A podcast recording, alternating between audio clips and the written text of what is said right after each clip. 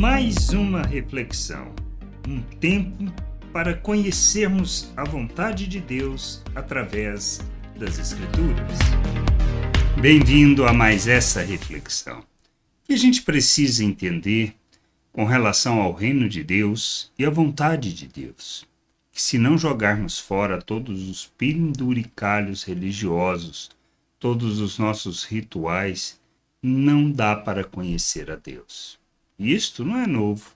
Ou seja, todos os deuses que construímos, todos os deuses que estabelecemos onde firmamos a nossa fé, são penduricalhos que nos impedem de conhecer a Deus e de ter a verdadeira experiência com Ele.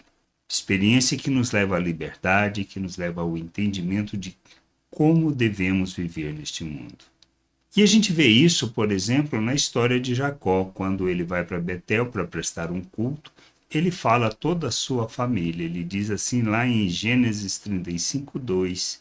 Então Jacó disse à sua família e a todos os que estavam com ele: Joguem fora os deuses estranhos que há no meio de vocês, purifiquem-se e troquem de roupa. O que ele estava querendo dizer é que não dá para conhecer a Deus não dá para prestar o verdadeiro culto a Deus se não jogarmos os nossos deuses fora, os deuses que criamos, que estabelecemos.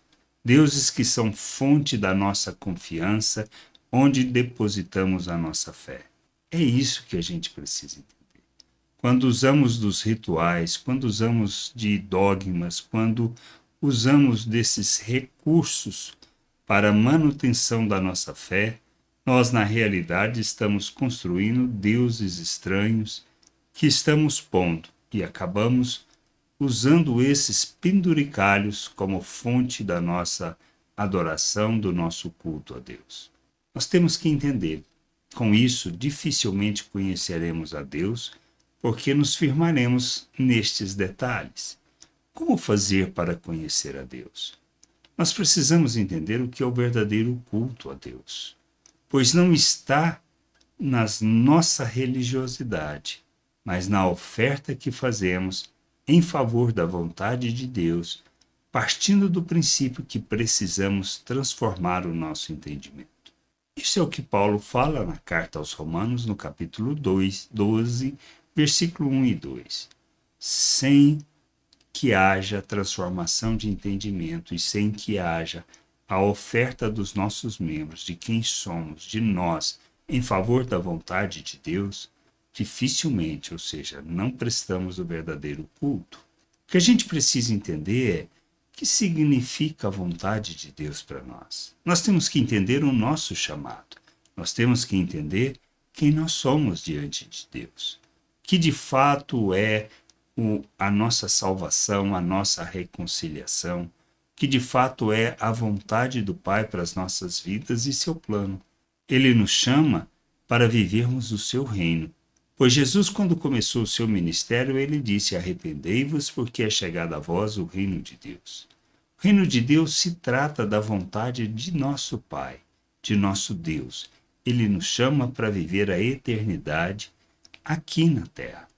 Pois tudo o que temos que fazer é entender que devemos manifestar suas virtudes nas nossas relações. Por isso, nós fomos tirados do reino das trevas, transportados para o reino de Deus, mediante o que Cristo fez, pela obra de Cristo, para proclamarmos as suas virtudes. Quando nós entendemos isso, que o propósito do todo é proclamarmos as virtudes de Deus, e quando olhamos as virtudes de Deus, nós identificamos compaixão, misericórdia, graça, bondade, o amor de Deus. Nós temos que revelar este amor. Por isso, na oração do Pai Nosso, nós falamos sobre isso. Fala, olha, guarda-nos do mal. Não é do mal que as pessoas podem nos fazer, porque esse nós não temos como impedir, mas é do mal que nós podemos fazer para as pessoas. Nosso papel nas relações é estabelecê-las segundo as virtudes de Deus, revelando o amor. E Paulo fala na sua carta aos Romanos que quem ama não pratica o mal contra o próximo. É disto que trata o reino de Deus e que nós precisamos amadurecer. Mas para isso, precisamos entender a obra redentora de Cristo Jesus.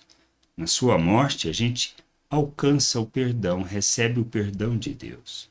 Na sua ressurreição, a nossa justificação. Nós somos feitos um novo ser, uma nova criatura, um ser espiritual. Nós somos feitos à imagem de Cristo, colocados na presença de Deus, apresentados de forma santa, inculpável e irrepreensível. Nós somos coparticipantes da natureza divina. Nós recebemos da vida de Deus. Portanto, estando na presença de Deus, sendo participante de sua natureza, tendo da sua natureza e Conforme Pedro nos ensina na sua segunda carta, nós fomos capacitados para rejeitar as paixões humanas. Diante deste fato, diante desta realidade, nós cremos. E por crermos nisso, nós caminhamos rumo à direção da vontade de Deus, que é a santificação, para que todos possam ver Deus em nós. É disto que se trata. Por isso não se trata de penduricalho religioso, mas de revelarmos Deus. Essa é a vontade. Que a gente ande na prática das suas virtudes, expressando o seu amor no mundo, pois se revelamos o seu amor nas nossas relações, nós não fazemos o mal contra o próximo. Esta é a salvação. Esta é a reconciliação.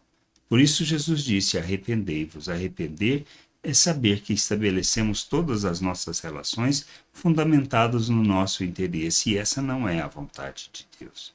Por isso devemos nos arrepender e nos submeter a Cristo, despindo, despindo da natureza humana, despindo de tudo aquilo que é a forma de pensar deste mundo, para que a gente possa tomar a nossa cruz diariamente e seguir o modelo de Cristo. É disto que trata o reino de Deus e é disto que fala Jacó, ou seja, precisamos jogar fora todos os deuses, ou seja, todo aquele penduricalho religioso que nos impede de conhecer Deus, conhecer o Pai, conhecer a Sua vontade.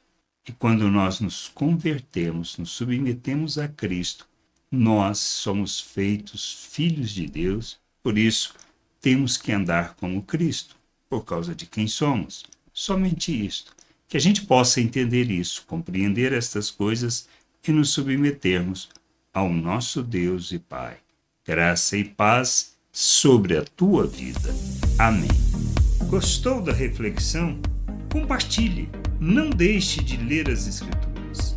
Medite para poder crescer no conhecimento e vontade de nosso Deus e nosso Pai, para que, conhecendo o Senhor, possa o revelar ao mundo.